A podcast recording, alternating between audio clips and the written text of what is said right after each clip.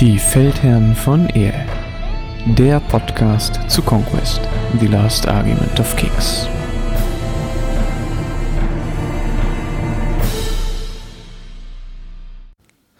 Hallo und herzlich willkommen bei den Feldherren von Ehe. Heute wieder mit dem Chris. Hallo Chris. Hallo Konrad. So, wir haben uns gedacht, wir möchten heute mal über die Szenarien sprechen und genau, gehen dazu einmal die Mechaniken mal, glaube ich, grundsätzlich durch und dann die einzelnen Szenarien, wobei wir danach auch nochmal einen kleinen Fokus äh, drauf legen wollen, wie wir denn eigentlich unsere Listen danach gestalten. Genau, dann würde ich sagen, fangen wir auch direkt an. Es gibt zwei grundsätzliche Mechaniken, die in den Szenarien relevant sind. Das sind einmal die Zonen und einmal die Marker. Chris, magst du uns mal was zu den Zonen sagen? Ja, die Zonen sind eigentlich relativ schnell erklärt. Das ist sagen wir, keine große Kunst. Ähm, die Zonen sind äh, kreisförmige Felder auf der Spielfläche, die sich je nach Mission oder je nach Szenario an verschiedenen Stellen befinden. Ähm, es gibt die in verschiedenen Größenordnungen. So das gängigste ähm, ist, glaube ich, sind so sechs und zwölf Zoll Zonen es gibt, glaube ich, auch einzelne Missionen, da bin ich mir nicht sicher, ob das auch für ähm, Last Argument of Kings ist oder nur bei First Blood. Die sind neun Zoll groß. Ich glaube, im aktuellen Paket sind nur 6er und 12er Zonen. Ähm, Korrigiere mich, wenn ich da falsch liege. Nee, halt, ich glaube, es gibt eine Mission mit 9er Zonen, das ist Maelstorm. Das ist noch eine alte Mission. Ansonsten, ja, sind halt kreisförmige Gebiete auf der äh, Karte, in denen darf kein blockierendes Gelände sein. Das ist tatsächlich wichtig, achtet darauf, weil sonst kann man die eventuell gar nicht richtig bespielen. Und ähm, die nimmt man halt ein. Ab der zweiten Runde kann man die einnehmen und dafür Punkte bekommen. Und die Punkte unterscheiden sich von Mission zu Mission. Manchmal gibt es zwei, manchmal gibt es drei. Ähm, in manchen Missionen ist es auch so, dass je mehr Zonen du hältst, desto mehr Punkte kriegst du auch insgesamt. Zum Beispiel hältst du eine, kriegst du zwei Punkte. Hältst du zwei, kriegst du für jede zwei Punkte und zwei Punkte extra, also sechs insgesamt. Da müsst ihr aber dann gucken, ne, was in den jeweiligen einzelnen Missionsregeln dabei steht. Ich glaube, was so ein bisschen das Wichtigste an den Missionen ist, und das ist, glaube ich, das, was auch immer wieder, sag ich mal, bei Spielen so ein bisschen für Stolperstellen sorgt, ist nur Medium und schwere Einheiten können Zonen einnehmen und halten und auch darauf punkten.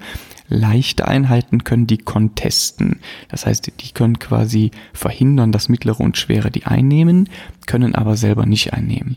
Und was jetzt manchmal für Verwirrung sorgt, sind solche Situationen wie folgende. Man hat eine Zone und ich sag mal, man steht mit verschiedenen mehreren Einheiten drin, sowohl man selber als auch der Gegner. Und jetzt stehe ich zum Beispiel mit drei Medium-Stands drin und noch drei leichten Stands zusätzlich. Also sechs insgesamt, aber nur drei Medium und drei leicht. Mein Gegner hat es aber geschafft, noch mit irgendeiner schnellen Einheit auch drei leichte reinzubekommen. Das heißt, er hat nur drei leichte. Jetzt denken manche Leute, okay, ich habe ja viel mehr drin, also punkte ich auch. Ist leider falsch, weil die gegnerischen drei leichten verhindern, dass die drei Medium scoren können und meine eigenen drei leichten, die bringen mir in dem Fall dann einfach nichts. Das heißt, am Ende der Runde wäre die Zone auf keiner der Seiten klar eingenommen und damit Punkte für keinen. Man muss also immer mehr scorende Einheiten haben, als der Gegner, sag ich mal, das verhindern kann mit leichten. Das ist manchmal ein bisschen tricky, ne? da reicht es manchmal, wenn man so mit der Ecke von einem Stand noch draufkommt, aber so funktioniert's. Und was, glaube ich, an dieser Stelle noch wichtig ist für alle, dass auch Charaktere natürlich scoren können.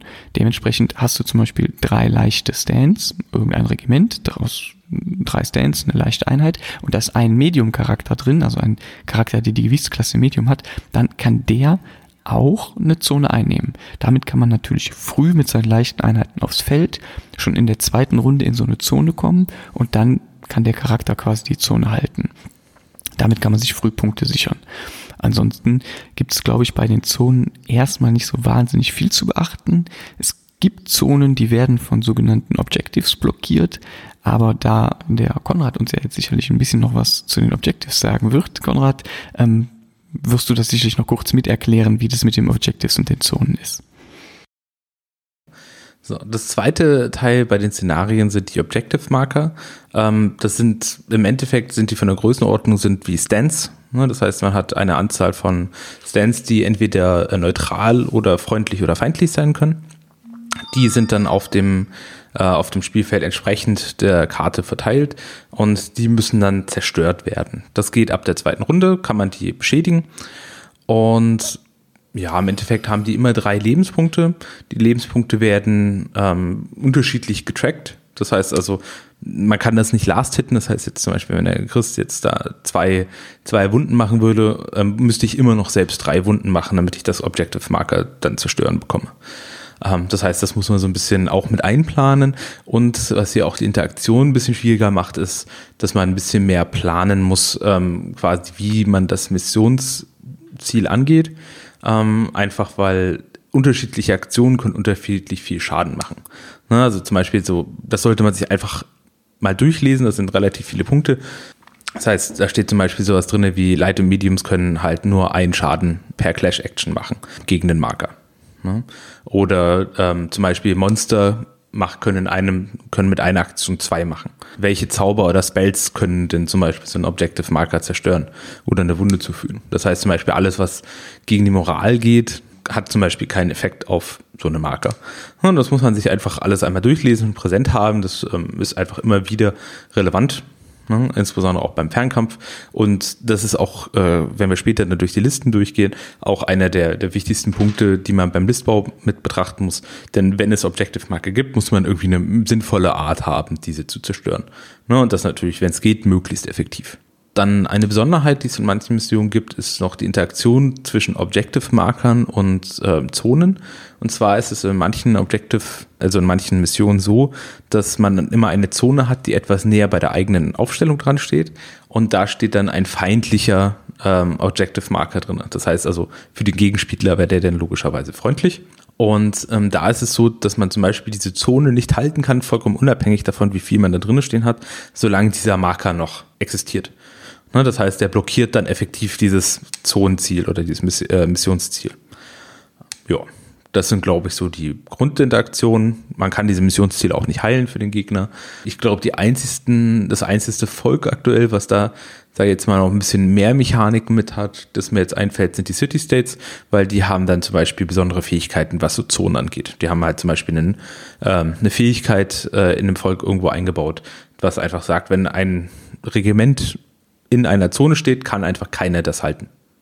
Ne? Also kein, kein gegnerischer das. Ja, die können das quasi verweigern. Genau, die können, die, die können Denial-Game spielen. Ne?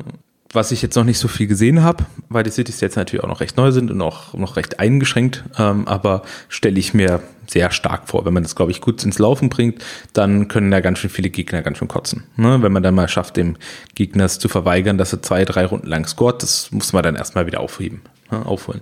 Gerade gegen sowas wie City States, die dann jetzt auch eher so die eine sehr defensive Shitkrötenarmee sind. Das heißt, also, die einfach zu überrennen, ist jetzt nicht so einfach. Also zur Vollständigkeit, es gibt in den Decks, äh, weiß gar nicht, ob die immer noch drin sind, aber gibt es teilweise so ähm, Secondary Objectives. Ähm, die sind hier auch kurz erwähnt.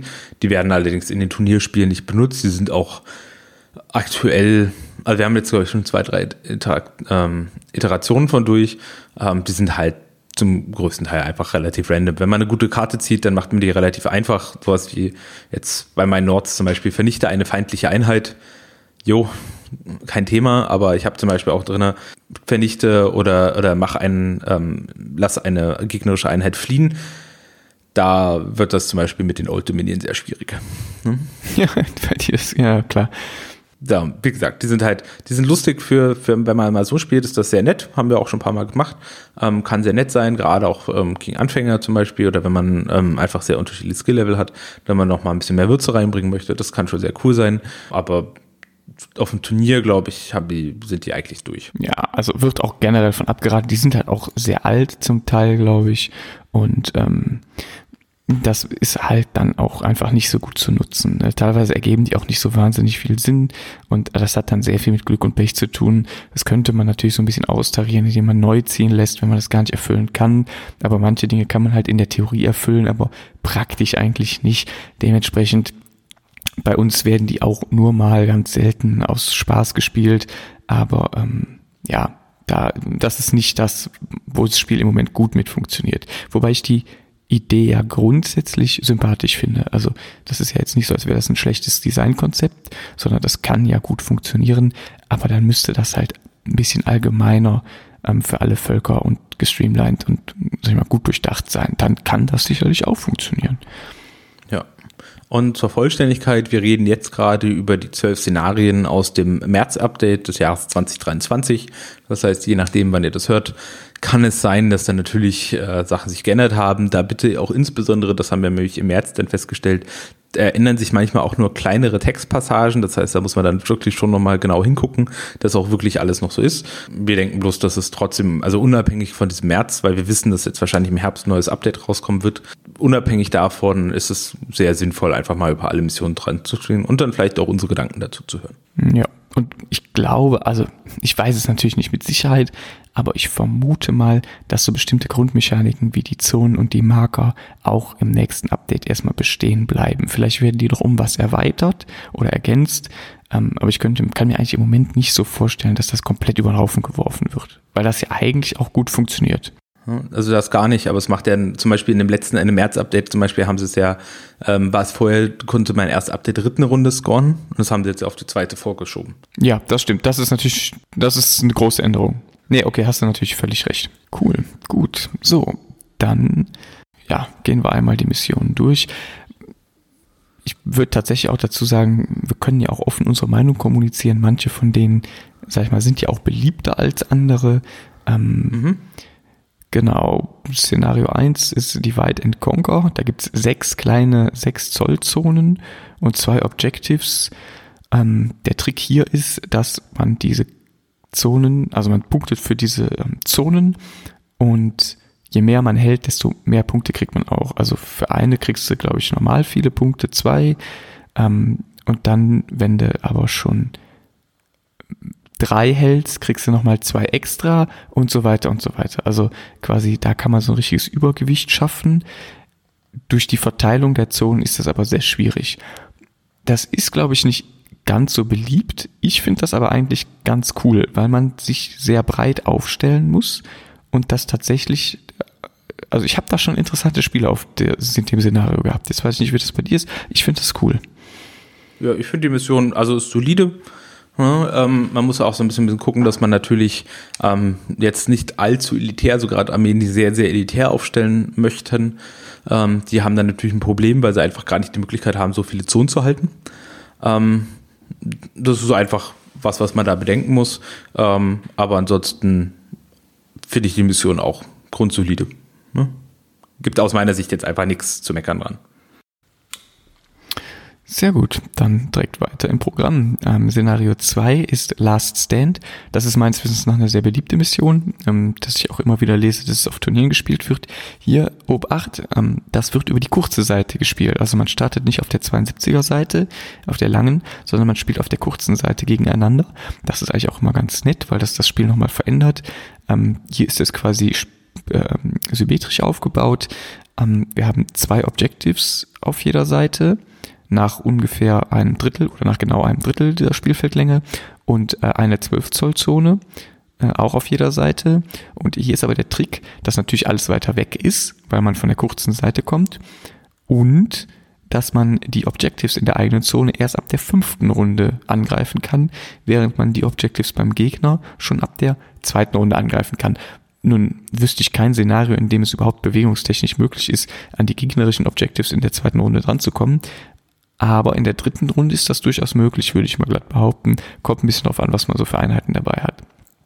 Ähm, Finde ich eigentlich auch ganz cool. Ich mag das eigentlich auch mal über die kurze Seite zu spielen. Das ist immer ein anderes Spiel. Das Einzige, was mich daran stört bei 2000 Punkten, ist, dass es sehr schnell sehr voll wird und man ganz flott da ist, sich, sag ich mal, gegenseitig zu behindern mit seinen eigenen Einheiten. Wenn dann auch noch das Gelände vielleicht nicht so optimal steht, dann kann da echt ähm, eine Verstopfung entstehen. Das ist das Einzige, was mich da so ein bisschen dran stört. Absolut. Man muss das einfach sehr im Blick halten, wie man, äh, wie man um diese Missionsziele rumgeht. Und ähm, man darf auch, also meines Wissens darf man durch die neutralen Missionsziele einfach durchlaufen. Man darf durch alle inzwischen einfach durchlaufen. Man muss sich allerdings danach immer noch legal positionieren können. Das habe ich schon auf ein paar Turnieren erfolgreich gemacht, dass ich mich dann quasi mit einem, mit einem Regiment einfach vor die Missionsziele ähm, gestellt habe, zwei Zoll oder sowas, ne, so dass da keiner mehr hinpasst und dadurch einfach den gegnerischen Charge verhindert habe, weil dann jemand dachte, der kann dann einfach drüber laufen und mich dann chargen und ja.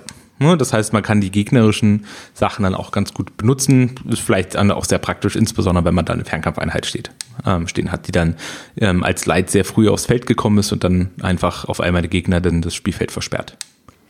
Definitiv, ja. Gut, ansonsten glaube ich, die ist relativ straightforward. Ist eine gute Mission, finde ich auch eine der guten Missionen, dass äh, von den kurzen Seiten gespielt wird. Das ist einfach, ähm, das bringt dann auch diese Reinforcement Lines von der Seite auch nochmal richtig zum Tragen. Ähm, ja, gute Mission muss man häufiger spielen, damit man einfach mit diesen Missionszielen auf dem, auf dem Spielfeld klarkommt. Auf jeden Fall, ja, würde ich auch empfehlen. Gut, dann mache ich dann Nummer drei. Äh, das ist Breakout. Hier wird wieder über die lange äh, Zone oder die lange Kante gespielt. Im Endeffekt gibt es einfach drei Zonen in der Mitte, die jeweils ähm, zwei ähm, Objective-Marker haben, ähm, wovon jeweils einer für jeden Spieler freundlich und feindlich ist. Das heißt, wenn man da eine Zone einnehmen möchte, dann äh, muss man erst den gegnerischen, äh, die gegnerischen Objective-Marker zerstören und dann auch noch ein Regiment drin halten. Ist in meiner Wahrnehmung ein sehr selten genutztes Szenario. Ähm, kann auch sehr gut verstehen, warum. Man hat recht viel wenig Platz in der Mitte, das heißt, du hast nur 12 Zoll. Also die gesamte Mittellinie ist quasi mit 12 Zoll Objective-Markern zugekleistert, was die Bewegung dadurch sehr schwer macht, aus meiner Sicht. Und gewisse Sachen halt bevorzugen. Zum Beispiel sowas wie Fernkampf, man braucht einfach einiges an Fernkampf, um diese Objective-Marker wegzumachen. Ja, habe ich tatsächlich jetzt auch recht selten gespielt, weil es auch sehr quasi sehr viel Glück ist, ob dann zum Beispiel, wenn man so einen Missionsmarker mal in der Mitte nicht wegbekommt, weil man einfach mal schlecht gewürfelt hat, dann kann das sehr frustrierend sein. Ne, wenn man dann auf einmal einfach nicht mehr sich durchbewegen kann, aus dem eben genannten Grund, weil der Gegner natürlich auf der anderen Seite dieser Objective Marker stehen und dann es zur Situation kommen kann, wo man einfach nicht an den Gegner rankommt, weil da halt eine Säule in der Mitte steht, was ein bisschen awkward ist. Muss mal so um. Wie siehst du es denn? Ja, ich sehe es ganz ähnlich. Ich halte das auch für eines der schlechteren Szenarien. Das ähm, verkompliziert dieses Stauproblem nochmal massiv. Ich meine, man kann sich ja durch alles durchbewegen an diesen ähm, Markern. Ich finde aber auch, dass das, ähm, dass die Mission mit Gelände sich ganz schwierig gestaltet, weil man ja irgendwie dann so eine riesen Mittellinie hat, wo man nichts an Gelände platzieren kann. Du hast quasi einen riesen freien Streifen ohne Gelände und wenn du dann aber dein Gelände unterbringen willst, ist es eigentlich ein bisschen nutzlos, weil du kannst es ja dann nur noch am Rand direkt in den Aufstellungszonen quasi positionieren und das führt so Gelände so ein bisschen ad absurdum, weil dann halt so ein riesenfreier Streifen entsteht mitten auf dem Feld und der ist dann mit diesen Zonen und Markern befüllt. Ähm, ja, und aus den von dir genannten Gründen halte ich das auch für eins der unpraktikableren Szenarien. Also würde ich jetzt selten, selten, eher seltener spielen.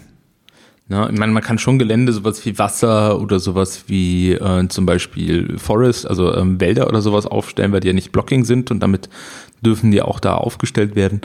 Ähm, aber macht, sagen wir mal, so wie einer der, also macht dann für eine Seite dann auch einen starken Vorteil, wenn der zum Beispiel auf dem Mittelding auf seiner Seite noch einen Wald stehen hat, aus dem er rausfeuern kann und sowas. Ne? Also ähm, ja, wie gesagt, ist, wäre jetzt nicht so mein Favorit, insbesondere nicht zum Anfang, weil das einfach zu sehr frustrierenden äh, Spielerfahrungen führen kann.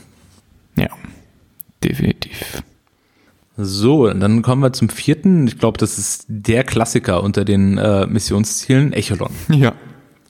Genau, das ist auf jeden Fall eine der meistgespielten, also ist auch eigentlich auf fast jedem Turnier dabei. Sehr ausgewogene ähm, Mission, wie ich finde. Zwei Zwölfer ähm, Zonen, jeweils auf äh, der einen Seite, also jeder hat eine 12er Zone quasi sehr sicher, weil die nur 6 Zoll vom Rand schon beginnt. Und ähm, dann gibt's zwei neutrale Objectives, die jeweils kurz hinter diesen Zonen liegen.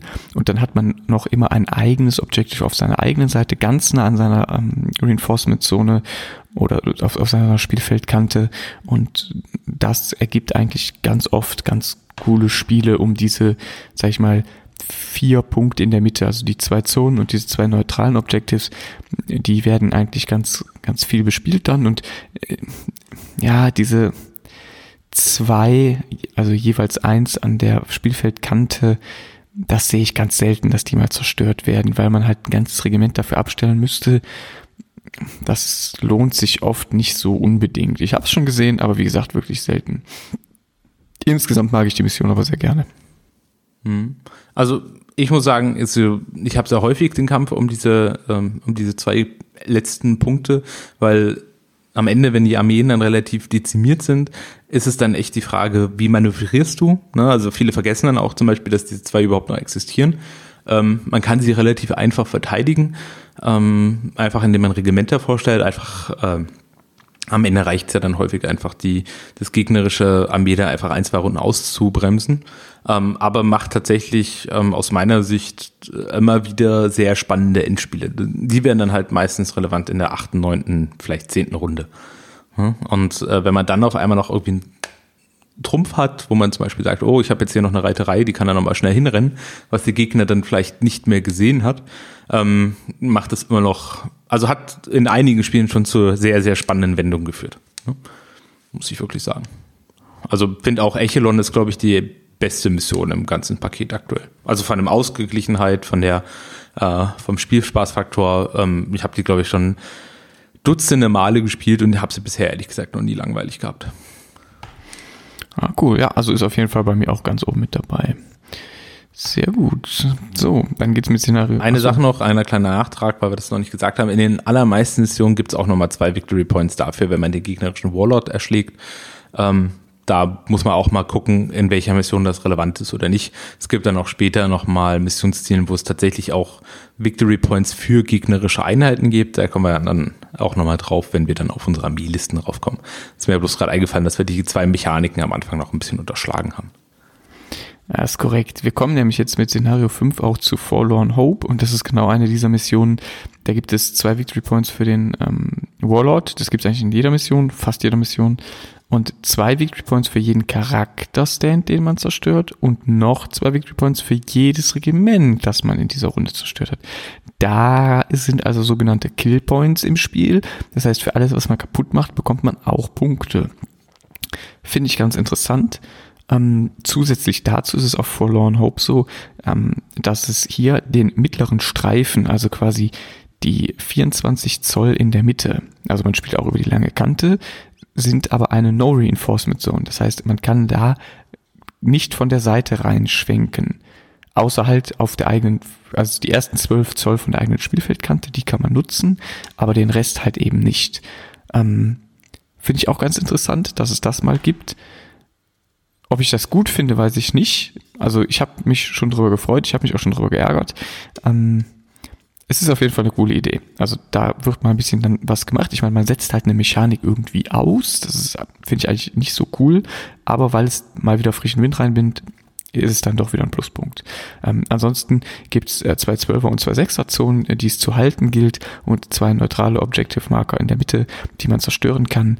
Ähm, bei Killpoints sind sich die Leute, glaube ich, nicht so ganz einig. Manche finden das sehr gut, andere finden das nicht so cool. Ähm, ich bin da eigentlich grundsätzlich ganz offen gegenüber. Ähm, weiß nicht, wie das bei dir ist, aber ich finde das auch eine der besseren Missionen. Aber keine Ahnung, wie du das siehst. Ja, ich glaube, also grundsätzlich ähm, zu der Mechanik, also ich finde es okay, zum Beispiel hier, dass sie das äh, Reinforcement, dass sie es noch nicht komplett rausge rausgeschmissen haben, sondern sie haben es quasi bloß für die eine Mission ein wenig eingegrenzt, was ich okay finde. Ich fände es auch doof, wenn man für eine Mission zum Beispiel eine Mechanik komplett rausschmeißt, aber dadurch, sie wird halt weniger relevant in dieser Mission. Das finde ich, finde ich besser vom Game Design her. Ähm, ich tue mich ehrlich gesagt auch immer schwer mit, mit Killpoints, weil das gewisse Armeen sehr, also schlechter macht und andere besser. Also quasi du spielst halt elitäre Armeen, macht dadurch einfach besser. In der Mission konkret hier finde ich ehrlich gesagt, das ist einfach zu viel. Ne? Also du kriegst dann zwei Victory Points äh, für Enemy Warlord, zwei Victory Points für jeden Character Stand. Ähm, das heißt also, der Warlord ist dann alleine schon mal vier wert, ne? schon mal Minimum.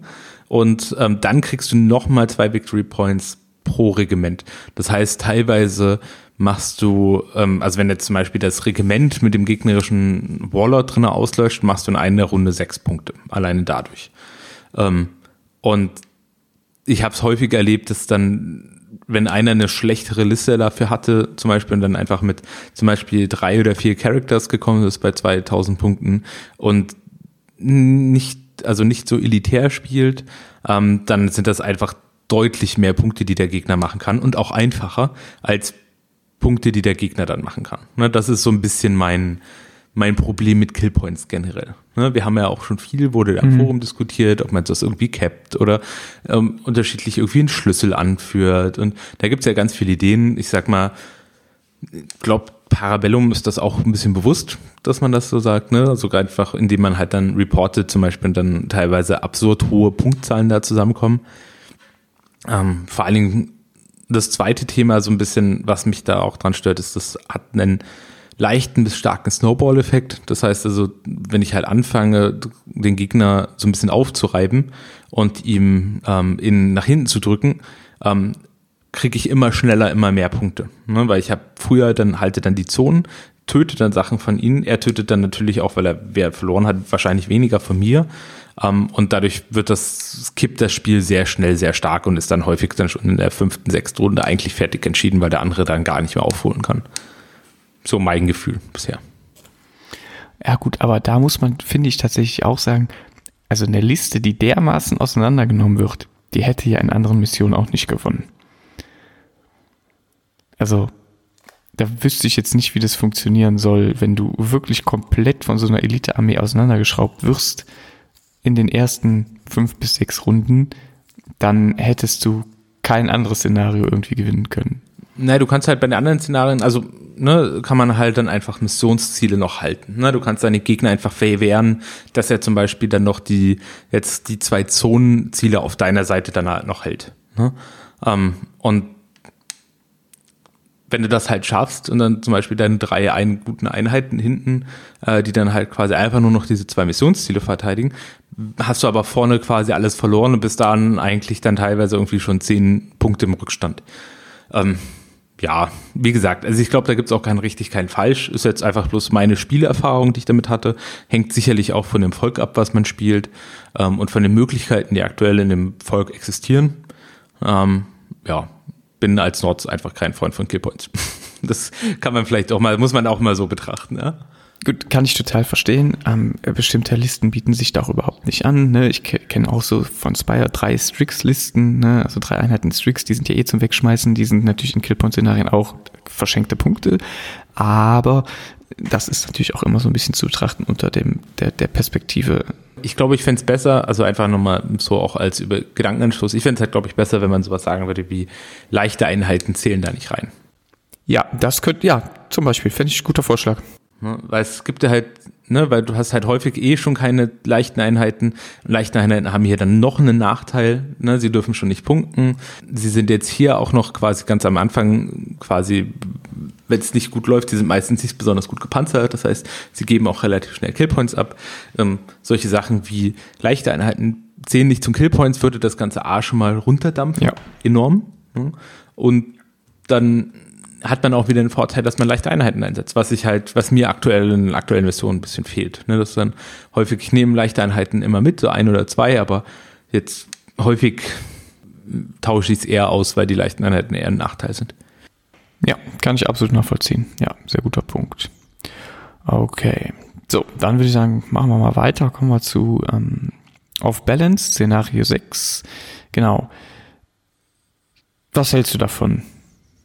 Ja, erstmal kurz die Erklärung. Ähm, es gibt in der Mitte zwei, ähm, vier, also quasi genau auf der Mittellinie gibt es zwei Zollen ähm, mit jeweils zwölf Zoll. Ähm, und dann gibt es ein wenig verschoben, also wie der Name schon sagt, off balance. Ähm, dann jeweils ähm, auf jeder Seite hat jeder zwei freundliche äh, Missions-, also Objective Marker, die dann für den Gegner natürlich feindlich sind ähm, die man dann zerstören soll. Ne? Wobei dann eher auf der rechten Seite das halt hin verschoben ist. Also man geht hier so ein bisschen ab von diesem super symmetrischen Design, was ich ganz spannend finde. Ähm, ansonsten ist das äh, Standard, man kriegt vier Victory Points für jedes gegnerische ähm, ähm, Enemy Objective, was man zerstört, zwei Zoll für jede Zone, die man hält, ähm, zwei zusätzliche Punkte, wenn man zwei, wenn man alle beide Objectives Zonen hält und natürlich wieder die zwei Punkte für den Enemy Warlord. Ähm, finde ich ehrlich gesagt eine solide ähm, Mission. hab da jetzt nichts groß zu meckern. Kann man gut spielen. Ja. Sehe ich ganz ähnlich, ja. Gut. Dann direkt weiter. Szenario 7 ist Melee. Das ist wieder ein Killpoint-Szenario. Ähm, hier haben wir gar keine Objective Marker. Hier haben wir nur vier Zonen. Ähm, zwei, Zöl zwei Zwölfer-Zonen ähm, rechts und links am Rand. Also nicht ganz am Rand, aber ungefähr am Rand. Ähm, zwei kleine Sechser-Zonen in der Mitte, leicht versetzt. Jeder hat eine etwas näher. Und ähm, je mehr Zonen man hält, desto mehr Punkte kriegt man auch. Das ist nichts Neues. Und dann halt Killpoints. Zwei Victory Points für den Warlord, zwei für jeden Charakter und zwei für jedes Regiment. Dementsprechend, ähm, ja, da geht's, glaube ich, dann die ganz ähnliche Diskussion, wie wir eben hatten. Äh, Killpoints, ja, nein, ein bisschen Geschmackssache.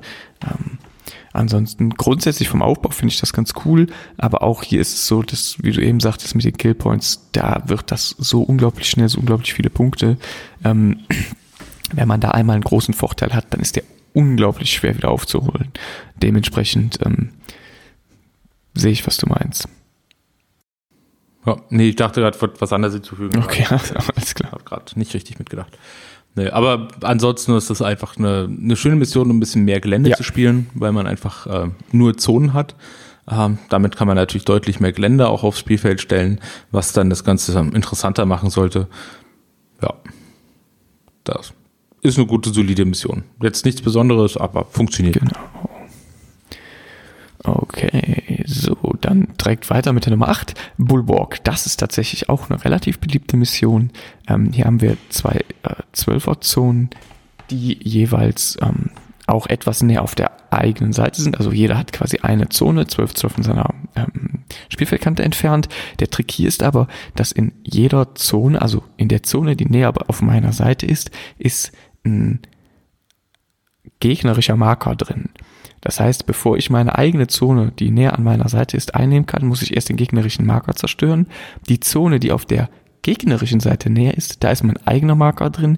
Dementsprechend könnte ich die auch schon früher einnehmen, ohne den Marker zu zerstören. Ist ein bisschen kompliziert. In der Regel kommt es auch kaum vor, dass man das schafft, auf die gegnerische Hälfte zu kommen, um seine eigene Zone zu punkten, bevor der Gegner auch da ist. Ist aber natürlich ein starkes, sage ich mal, Argument, da früh Druck zu machen, um den Gegner einfach daran zu hindern, ähm, die Zone auf seiner Seite erobern zu können. Darüber hinaus, und das ist so ein bisschen der Knick, Knackpunkt, es gibt ein einzelnes ähm, drei Punkte ja, Objective in genau in der Mitte. Und ich habe immer so das Gefühl, wer das zuerst kriegt, der hat sich auch so einen leichten Vorteil erarbeitet. Aber vielleicht ist das auch nur so ein Eindruck. Ich weiß nicht. Ich finde die Mission sehr cool. Ja, bringt die Mechanik äh, auch wirklich voll zum Tragen, ähm, eröffnet viele taktische Möglichkeiten, ne, dass man einfach zum Beispiel auch ähm, die eigene Zone gerade so hält und dann beim Gegner einfach relativ schnell relativ viel reinstellt, sodass er einfach verhindert wird, dass er einfach dieses scheiß Missionsziel einfach wegkriegt. Ähm, ist eine super Mission. Spiele ich sehr gerne. Super. Okay. Dann hat übrigens auch Killpoints. Was meinst du? Hm. Kriegt man auch für, hat auch Killpoints. Also man kriegt auch zwei Punkte für jedes äh, Regiment, was man beim Gegner zerstört. Tatsache. Tatsache. Aber nicht für Charaktere, sondern nur für Regimenter. Genau. Also für den Warlord gibt es diesmal dann nur drei. Nur, in Anführungszeichen. Ähm, genau. Aber zwei Punkte. Das heißt, den Warlord beim Gegner noch zerstören, ist dann vielleicht noch eine Möglichkeit, sich dann auch einen kleinen, diesen kleinen Vorteil dann ja. wieder zurückzuholen. Ja, denke, also ist einfach eine grundsolide ähm, äh, Mission in jeder Hinsicht. Finde ich sehr schön. Fall. Cool, gut. Willst du denn mit der nächsten weitermachen? Jo, dann die, äh, das Szenario 9 bringt mal wieder eine neue Mechanik so ein bisschen mit rein. Es wird wieder über die kurzen Seiten gespielt. Ähm, das heißt, wir haben eine lange Spielfeldkante, über die wir, oder eine, ein langes Spielfeld, auf das wir ähm, drauflaufen müssen. Ähm, wir haben in der mittleren Linie haben wir zwei 12 Zoll Zonen und wir haben jeweils auf unserer Spielfeldhälfte eine eigene 6 Zoll Zone. Das heißt, das ist wieder ähm, eine Objective Zone, die nur der Gegner halten kann. Das heißt, wir selbst haben nichts davon. Ähm, das zwingt quasi alles in die Mitte, macht es fast unmöglich, den, die gegnerische Seite zu erreichen. Ist dann eher was für das Endgame, wo man dann vielleicht nochmal zwei Punkte nochmal rausholen kann irgendwo Ähm, habe ich jetzt habe ich eine Weile lang nicht mehr gespielt. Ist wieder eine, eine, ähm, eine Szenario, wo man schön viel Gelände stellen kann, dadurch, dass es nur Zonen gibt. Ähm, ja, funktioniert gut für mich. Ne, hab da jetzt nichts groß eigentlich dran auszusetzen. Ja, sehe ich ganz ähnlich wie du, habe ich auch nichts gegen, finde ich aber von denen, die man über die kurze Seite spielt, also da finde ich Last Stand besser. Gefällt mir ein bisschen besser, weil hier ist es wirklich so richtig Treffen in der Mitte und dann haut man sich und dann der, der, also der, der den anderen mehr kaputt macht, der hält die Zonen und der hat dann gewonnen. Ja, im Endeffekt ist es eigentlich, kannst du auch einfach quasi, wer den anderen befährt, ja, gewinnt, ja. spielen. Darauf läuft es halt so ein bisschen hinaus. Das ist eigentlich, eigentlich, darauf läuft es eigentlich zu 100% hinaus. Gibt jetzt wenig taktische Raffinesse, sag ich jetzt mal, über die man spielen soll. Ähm, ich finde bei Bottleneck immer recht wichtig, dass man zwischen den zwei 12-Zoll-Zonen noch irgendwie einen Lost-Blocker hat, ja. aus meiner Sicht. Also, also, dass man einfach da nicht durchlaufen kann, so dass dann quasi dann jeder dann auch die Möglichkeit hat, eine Seite zu gewinnen, weil häufig ist es sonst so, wenn der erste, also es ist meine Spielerfahrung, denn der erste die 12-Zoll-Zone gewonnen hat, quasi die eine Seite, ähm, ja, für sich errungen hat, kann der, wenn er einfach rüberlaufen kann, kann er die andere Seite einfach steamrollen, weil dann einfach von der Seite ja. alles reinkommt. Ähm, und das ist aus meiner Sicht jetzt nicht so super.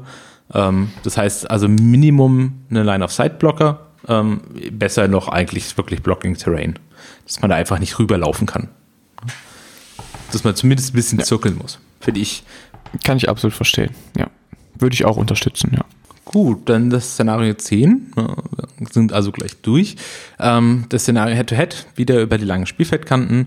Wir haben auf der rechten Seite eine große 12-Zoll-Zone und auf der linken Seite hat jeder in seiner Spielfeldseite eine 6-Zoll-Zone. Das Ganze funktioniert wieder mit Killpoints. Finde ich eigentlich eine schöne taktische ja. Karte, ähm, weil man so ein bisschen überlegen kann, welchen Kampf man denn jetzt eigentlich führen möchte glaubt man, dass man eher durchbrechen kann und den Gegner vielleicht ein bisschen ausmanövrieren, dann kommt man vielleicht auf der linken Seite ein wenig weiter mit den kleinen Zonen.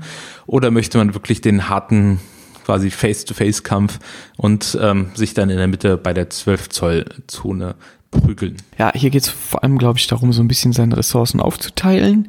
Ähm, ob, also wie viel ist man gewillt, wo zu investieren und wie viel investiert der Gegner um sich halt eine dieser Sachen zu sichern, wobei man natürlich sagen muss, ähm, diese kleineren Zonen kann man nur auf der gegnerischen Seite punkten. Also die, die näher bei mir ist, die kann ich gar nicht punkten. Mhm. Und, das finde ich auch wichtig, die kleineren Zonen, wenn man die beim Gegner punktet, geben die vier Victory Points und die große Zone gibt nur drei. Das heißt, die kleineren sind wertvoller, ähm, aber natürlich auch weiter weg und schwieriger zu erreichen da können sich, glaube ich, ganz lustige Situationen ergeben und ganz verzwickte Situationen auch, in denen man sich dann halt entscheiden muss, wo man seine ähm, ja, Einheiten oder seine Regimenter dann schwerpunktmäßig einsetzt. Also da wüsste ich jetzt, äh, das macht man, glaube ich, dann ganz spontan davon abhängig. Das finde ich eigentlich ganz cool. Das ist ein Szenario, das kann man nicht so gut vorplanen. Da finde ich, bei dem Szenario kommt auch sehr, sehr gut zum Tragen, ähm, dass man diese ähm, Mechanik hat, dass man aufmarschiert auf das Schlachtfeld, weil man dann sehr dynamisch reagiert. Ja. Ne? Weil man kann ja sowas spielen wie, keine Ahnung, quasi die eine Flanke zu ignorieren und äh, quasi jetzt zum Beispiel bei seinem eigenen, bei der kleinen Zone auf seiner eigenen Seite wirklich nur so minimal was hinstellen, das aber auf jeden Fall nicht gewinnt, aber auch nicht wegfällt, ne? ähm, wo man dann sagt, okay, da möchte ich jetzt, äh, die möchte ich jetzt einfach halten und dafür quasi 60 oder 70 Prozent seiner Kraft dann auf der anderen Seite quasi zu massieren, ne? um da einfach mehr Vorteil damit rauszukriegen und dann ähm, da einfach mehr Kraft einzusetzen oder das ganz gleiche genau andersrum zu machen, ne? dass man irgendwas einfach in die Zone reinstellt auf den 12 Zoller, wo man eher was reinstellen kann, einfach um die zu verweigern und ähm, mehr Kraft auf der linken Seite. Und da merkt man einfach, dass dieses Aufmarschieren sehr relevant wird, weil man dann sehr genau darauf achten muss, was tut denn der Gegner, was hat der Gegner noch im Repertoire, das heißt also, was kommt denn noch von ihm und was sind denn seine Optionen. Ja, weil häufig kommen ja dann die Monster recht spät oder meistens kommen die Monster recht spät. Ähm, und wenn ich dann sehe, oh, der kann dann aber, hat mit diesem Monster, die machen sehr, sehr viel seiner Kraft aus, ähm, dann kann er quasi auf der einen Seite nochmal besonders stark pressen. Ähm, das finde ich dann auch eine, eine, wichtige Mechanik, die man einfach, äh, wo die einfach hier einfach nochmal wirklich voll zum Tragen kommt und was ich sehr schön finde. Definitiv ja. Sehr gut. Cool. Ja, also sehe ich ganz ähnlich. Was übrigens auch für viele der anderen Missionen, die wir jetzt äh, noch nicht besprochen haben, ne, merkt man einfach, dass da, dass diese Reinforcement-Mechanik einfach sehr ja. relevant wird und man erst, wenn man die Missionsziele spielt, ähm, eigentlich wirklich merkt, was, was der Mehrwert von dieser Mechanik dann auch im Spiel generell ist. Ne, muss ich einfach sagen. Ja, er ist auf jeden Fall ein Gewinn. Also ich finde das auch insgesamt eine sehr coole, sehr coole Mechanik. Gut, dann haben wir jetzt nur noch zwei übrig, zwei Missionen. Ähm, Mission Nummer 11 ist Maelstorm. Das ist eine ganz alte Mission, die gibt es eigentlich schon immer. Und die fällt so ein bisschen aus dem Rahmen. Äh, hier spielt man wieder über die lange Spielfeldkante. Man hat drei Zonen, zwei Neuner-Zonen, jeweils rechts und links, und eine Sechser-Zone in der Mitte. Und beim Maelstrom ist es so, dass die Zonen je nach Rundenzahl unterschiedlich viele Punkte geben. In den ersten eins bis vier Runden, also die ersten vier Runden, da gibt die ähm, mittlere Zone je zwei Punkte, wenn man drin steht, und die äußeren eine. Dann in den Runden 5 bis 8 tauscht das, dann geben die äußeren zwei und die mittleren eine. Und dann in Runde 9 und 10 ist das wieder umgedreht. Da gibt's innen wieder zwei und außen wieder einen. Das ist die einzige Mission, in der man ab Runde 1 scoren kann und in der es auch keinerlei Punkte für das Töten des Warlords oder irgendwelche Regimenter gibt. Dementsprechend geht's hier nur um diese Mission und ich persönlich muss sagen, finde es tatsächlich ganz cool, weil das nochmal Dynamik reinbringt, weil man die ganze Breite des Feldes bespielen muss auch irgendwie. Ähm, ich finde es hier sehr schwierig, eine Seite offen zu lassen. Hier musst du dich verteilen. Wie viel ist natürlich eine andere Frage, aber du kannst nicht einfach eine Seite komplett ignorieren, zumindest meiner Meinung nach. Ähm, ich finde das, ich, also mir ist das sehr sympathisch. Ich weiß aber, dass viele Leute das nicht so wahnsinnig gut finden. Vielleicht, weil das schon so alt ist. Ich finde es cool. Ich habe da immer sehr gute Spiele drauf. Ich glaube, was für viele Leute da einfach ein bisschen frustrierend ist, ist, äh, wenn du das äh, noch nicht so geübt drin bist, dann vergisst du vielleicht mal, dass das zwischendurch ändert, kalkulierst deine Züge vor und stellst dann Runde 5 fest, oh, das switcht jetzt gerade, jetzt bin ich eigentlich am Arsch. Okay, ja. Weil ich das nicht einkalkuliert habe. Ne? Das ist, glaube ich, etwas, das ist, als Maelstrom, finde ich, ist eine schöne Mission für erfahrenere Spieler. Einfach, weil man das einfach immer auf dem Schirm haben kann und das, sagen wir mal, wenn man das die erste Mal mit, spielt, ist das, funktioniert das, glaube ich, ganz gut, aber wenn man das ähm, dann irgendwie nach einer Weile da wieder spielt, dann hat man das vielleicht wieder vergessen, weil es einem einfach nicht mehr so präsent ist. Und das kann dann halt zu frustrierenden Spielerfahrungen führen, sag ich jetzt mal so. Aber ansonsten gebe ich dir total. Okay. Ne? Also wenn man ein bisschen Erfahrung in dem Spiel hat und ist das einfach eine schöne Abwechslung. Und ich mag es auch, dass da diese diese Grundmechaniken da auch mal ein bisschen angepasst werden. Also zum Beispiel wie hier, dass man mal in der ersten Zone, in der ersten Runde zum Beispiel schon mal scoren kann. Ja, weil das ähm, verändert auch ein bisschen den Listenbau. Ne? Und das macht es auch so ein bisschen spannender, wenn man auch mehr Missionsvielfalt dann auf den Event Auf jeden Fall. Und ich finde, also das muss man hier natürlich dazu sagen, das ist eine Mission, die bevorzugt sehr schnelle Armeen. Weil alle Zonen liegen auf der Mittellinie. Man kann sie ab der ersten Runde scoren. Ähm, da kann man natürlich mit leichten Einheiten die Charaktere haben, so Spielereien machen, schon sehr früh sich Punkte holen und auch mit sehr schnellen Medium-Einheiten sehr, sehr stark dann reinziehen in die Mitte, schon mal echt gut Punkte holen, bevor dann der Gegner mit einer sehr schweren Armee überhaupt anrücken kann. Muss man aber auch natürlich dazu sagen, spätestens in Runde 5 sind ja im Schnitt alle auf dem Feld und auch gut weit vorgerückt. Das heißt, leichte Armeen, die schnell viel scoren, werden dann natürlich ab in der zweiten Spielhälfte vom Gegner höchstwahrscheinlich von diesen Dingern verdrängt, sodass der dann aufholen kann. Was ich eigentlich auch eine coole Comeback-Mechanik finde. Also manchmal habe ich so den Eindruck, die Leute denken, mhm. ja, dann renne ich da halt früh drauf und mache viele Punkte und dann habe ich ja quasi schon gewonnen. Nee, habe ich auch schon öfter gesehen, dass Leute trotz höherer Führung auch solche Sachen dann noch deutlich am Ende verloren haben, weil sie halt dann von der schweren Kavallerie oder den fetten Monstern einfach platt gemacht wurden und der Gegner dann halt die letzten Runden alle vernünftig scoren konnte und dementsprechend dann das aufgeholt hat. Daher finde ich die Mission grundsätzlich sehr cool. So, oder das letzte äh, Szenario, die Nummer 12, ist Grind Them Down. Äh, genau. Ähm, wir haben in der Mitte einen, also es wird wieder über die kurzen Kanten gespielt. Ähm, wir haben in der Mitte eine 12 Zoll Zone und ansonsten quasi jedem Viertel eine 6 Zoll Zone. Ähm, man bekommt zwei Punkte, wenn man zwei oder mehr Objective Marker hält. Man bekommt, also das heißt, man braucht Minimum zwei. Das heißt, ähm, auch beim frühen Punkten muss man hier aufpassen. Ähm, man kriegt wieder zwei Punkte für den Enemy Warlord, zwei Punkte für den, für den gegnerisches äh, Character Stand und drei Punkte äh, for every zwei Enemy Regiments. Das heißt also, man, für je zwei, die man zerstört in einer Runde, ähm, kann, bekommt man erst die drei Punkte. Das heißt, man kann natürlich auch sowas machen, da das nicht aufgerechnet wird, ähm, dass man dem Gegner dann ähm, immer ein Regiment hinschmeißt, sodass er genau eins zerstören kann, um dem Gegner einfach Victory Points zu verweigern. Ja, also genau, da steht halt, ne, gain three victory points for every two enemy regiments that have been destroyed during the round. Und during the round heißt während der Runde. Das heißt, gegnerische Regimenter, die man in der vorherigen Runde zerstört hat, zum Beispiel hast in Runde vier zerstörst du ein Regiment, dann kriegst du gar keine Punkte. Und wenn du in Runde 5 auch eins zerstörst, kriegst du aber auch keine Punkte, weil du nicht während der Runde zwei zerstört hast. Da muss man wirklich aufs Wording achten.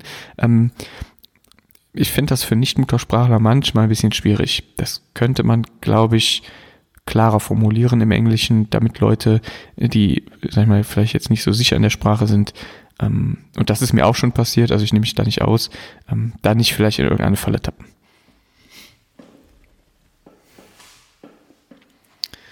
Gut, ja, damit sind wir die alle durch. Ähm, ich finde Grind Them Down eigentlich ganz cool auch. Ja. Wie, wie vorher schon. Ähm, da kommen wir gleich zum Listenbau dazu. Ähm, was vielleicht diese ganzen Missionen, ich meine, wir haben jetzt gesagt, viele, es gibt ein paar, die sind nicht so gelungen, ähm, weil da zum Beispiel ähm, sehr viel Objective-Marker stehen, wobei das jetzt auch schon deutlich abgenommen hat. Es gab meines Wissens vorher welche, da waren teilweise sechs oder sechs äh, beziehungsweise acht Objective-Marker da auf dem Spielfeld, sowas wie beim Breakout, was dann einfach die Bewegung extrem eingeschränkt hat. Also für mich persönlich denke ich so, dass so vier Stück so der Sweet Spot ist, ähm, was man gut in die Game-Mechanik mit einbauen kann. Ähm, ansonsten gibt es alles zwischen zwei und ähm, oder zwischen ein und sechs Zonen. Das heißt, das muss man auch beim Listenbau mit betrachten. Und man muss sich so ein bisschen drauf festnageln. Ähm, bei einem Turnierspiel oder bei einem Turnier ist es natürlich so, dass man da guckt, also werden die Missionen vorher mitgeteilt. Ähm, da gibt es auch unterschiedliche Meinungen. Die einen sagen, zu der Fraktion gehöre ich jetzt persönlich zum Beispiel auch. Ähm, ich mag es gerne, wenn die äh, Missionen äh, vorher bekannt gegeben werden, einfach aus dem Grund heraus, dass es, ähm, wenn ich auf ein Turnier fahre und das teilweise für mich natürlich deutlich Strecken sind, möchte ich da nicht auspacken und dann feststellen, oh, meine Liste funktioniert jetzt hier gar nicht. Ne? Ähm, das ist einfach aus meiner Sicht für, für so ein Hobby einfach unnötig frustrierend. Kann dann allerdings natürlich auch nachvollziehen, dass dann andere Leute sagen, ja, aber dadurch werden immer die gleichen Missionen gespielt. Finde ich jetzt, ist halt, liegt, unterliegt jedem Organisator selbst, ob er das so haben möchte. Ich versuche eigentlich mal eine ganz gute Mischung anzubieten. Ähm, und da darf und soll bitte jeder ähm, Turnierorganisator aus meiner Sicht einfach seine Schwerpunkte setzen. Natürlich bedingt das manchmal gewisse Armeelisten, ähm, was ich aber auch ehrlich gesagt nicht so verkehrt finde. Ne, dass der eine sagt, so oh, hier, ich möchte gerne mit mehr Zonen spielen, ähm, dann richte ich mich darauf ein. Ich fände es bloß schade, wenn alle mal die gleichen vier Missionen spielen. Das finde ich grundsätzlich ja. doof. Aber ansonsten bin ich da eher so aufgestellt. Wie ist es bei dir? Ich, ich, ich sehe das ganz ähnlich wie du. Ich, ich sehe das tatsächlich ganz ähnlich wie du, wobei ich auch sagen muss, ähm, ich finde allgemein das Scoring-System nicht so mega Premium. Ich hätte äh, vielleicht gerne andere Möglichkeiten, wobei das halt auch schwer auszutarieren ist immer. Ähm, ich gucke da, ich guck da auch so ein bisschen in Richtung, wir haben schon die Szenarien mit den ähm, Zonen und den Markern. Ich hätte gerne feste Geländekarten, quasi so eine Art Map-Pack, wo auch austariertes Gelände drin ist, dass das Spiel auch so ein bisschen noch balancieren könnte. Das fände ich zum Beispiel sehr cool. Ähm, ist aber natürlich auch sehr viel Arbeit, das weiß ich auch, dass das gar nicht so einfach ist. Ähm, und ansonsten mit den festgelegten Szenario ähm, für Turniere ich finde es schon cool, wenn es verschiedene gibt und nicht immer dieselben drei oder vier gespielt werden. Ich kann dein Argument nachvollziehen, dass du nicht ankommen willst und weißt, okay, das ist jetzt eine Wundertüte.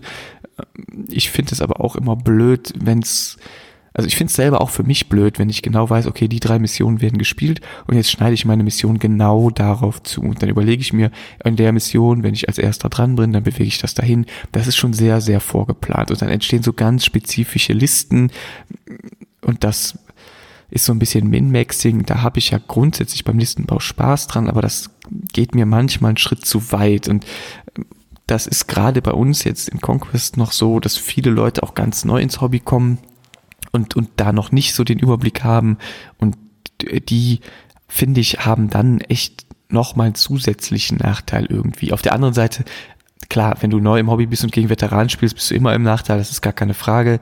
Ähm, ja, ich sehe das nur so, dass, dass manche Völker haben halt bei manchen Missionen gar nicht die Möglichkeit, bestimmte Wege zu gehen oder bestimmte Builds zu machen. Und das macht es dann manchmal ein bisschen, bisschen schwierig aber grundsätzlich sehe ich das ähnlich wie du. Ich hätte, glaube ich, gerne, dass man so vielleicht sechs Missionen festlegt und davon werden dann halt drei auf dem Turnier gespielt. Irgendwie so, wie genau man das macht, keine Ahnung ich habe da noch kein Turnier organisiert, dementsprechend war ich noch, bin ich noch nicht in die Verlegenheit gekommen, mich da entscheiden zu müssen.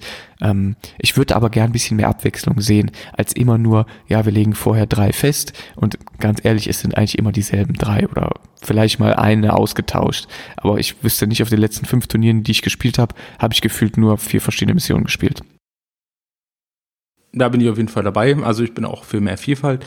Ähm, aus meiner Sicht ist das Argument mit ähm, den Neulingen nicht so richtig gültig. Also meine Meinung, wie gesagt, ähm, aus dem Hintergrund raus, dass die Turnierspieler, die sich viel vorbereiten, werden immer einen Vorteil haben, egal, also ob das jetzt über die Mission. Ich finde es tatsächlich für die Casual-Spieler ähm, die haben dadurch weniger einen Nachteil, weil die den, sich quasi auch wirklich sehr spezifisch für diese drei Sachen vorbereiten können auf ein Turnier. Ne, also ich weiß, wie ich, wenn ich auf Turniere fahre und neu in einem System bin ähm, und die Missionen vorher dann erfahren werde, und zum Beispiel spiele auch Infinity, da gibt es deutlich mehr Missionen, ne, dann gucke ich halt, okay, welche drei werden denn da gespielt, weil dann kann ich mich einfach besser darauf vorbereiten, dass ich da ähm, ja, das Problem ein wenig reduziere und dadurch halt besser auf dem Turnier spiele. Daher wie gesagt, aber ich glaube, das ist einfach sehr viel Geschmackssache. Da gibt es auch kein richtig oder kein falsch. Das Einzige, was ich persönlich, also meine persönliche Meinung auch wieder, als in jedem Fall falsch finde, ist, wenn in einer Runde unterschiedliche Turnier, äh, äh, Maps gespielt werden. Also ähm, habe ich auch schon mal bei einem Turnier gesehen, wo man sie dann in der Runde jeder gewürfelt hat. Es wurden äh, drei Missionen quasi zur Auswahl gestellt oder zwei Missionen und dann hat man mit einem Würfelwurf entschieden, wer dann diese Mission spielen durfte. Das war also ein bisschen angelehnt an Star Wars Legion. Star Wars Legion ist aber als Gesamtspiel darauf ausgelegt und ähm, dementsprechend auch gebalanced. Bei dem anderen war es halt, hast dir den Wurf voll verpatzt, dann hat sich der Gegner angeguckt, was ist denn für dich die schlechtere Mission und hat dir die dann noch zusätzlich reingedrückt. Äh, kann ich absolut nachvollziehen. Also wenn Turnier gespielt wird, dann wird auch in allen Runden an allen Tischen pro Runde dieselbe Mission spielen. Also in Runde 1 spielen alle diese Mission, in Runde 2 spielen alle diese Mission. Sonst geht die Vergleichbarkeit flöten. Also das bietet sich bei Conquest anders überhaupt nicht an. Ähm, würde ich auch so nie machen oder nie empfehlen. Also da sollte man wirklich Einheitlichkeit fahren. Da bin ich wirklich ganz bei dir. Das äh, sehe ich absolut so. So, Jetzt haben wir gerade festgestellt, dass äh, wir doch schon die Stundenmarke so langsam erreicht haben und ähm, wir den Aufwand von dem Cutten ein bisschen runterdrücken wollten. Daher würde ich jetzt mal sagen, Christian, beenden wir das Thema für heute und äh, nehmen dann in der nächsten Folge gehen wir einfach weiter auf das Thema ein. Sicherlich auch nichts Verkehrtes, einfach mal einen Zweiteiler zu machen für so ein großes Thema. Bin ich auf jeden Fall dabei und äh, dann, wenn ihr beim nächsten Mal einschaltet, geht's dann weiter, so ein bisschen mit Listenbau auf Mission und vielleicht auch, wenn wir das noch schaffen, so ein bisschen, wie passe ich meine Armee auf meinen persönlichen Spielstil an, was bin ich überhaupt für so ein Spielcharakter, und dann äh, werden wir uns da so ein bisschen persönlich noch austauschen. Ist vielleicht auch mal ganz interessant zu hören. Alles klar. Dann danke dir, Christian, und einen schönen Sonntag. Danke ebenso. Bis dann. Ciao.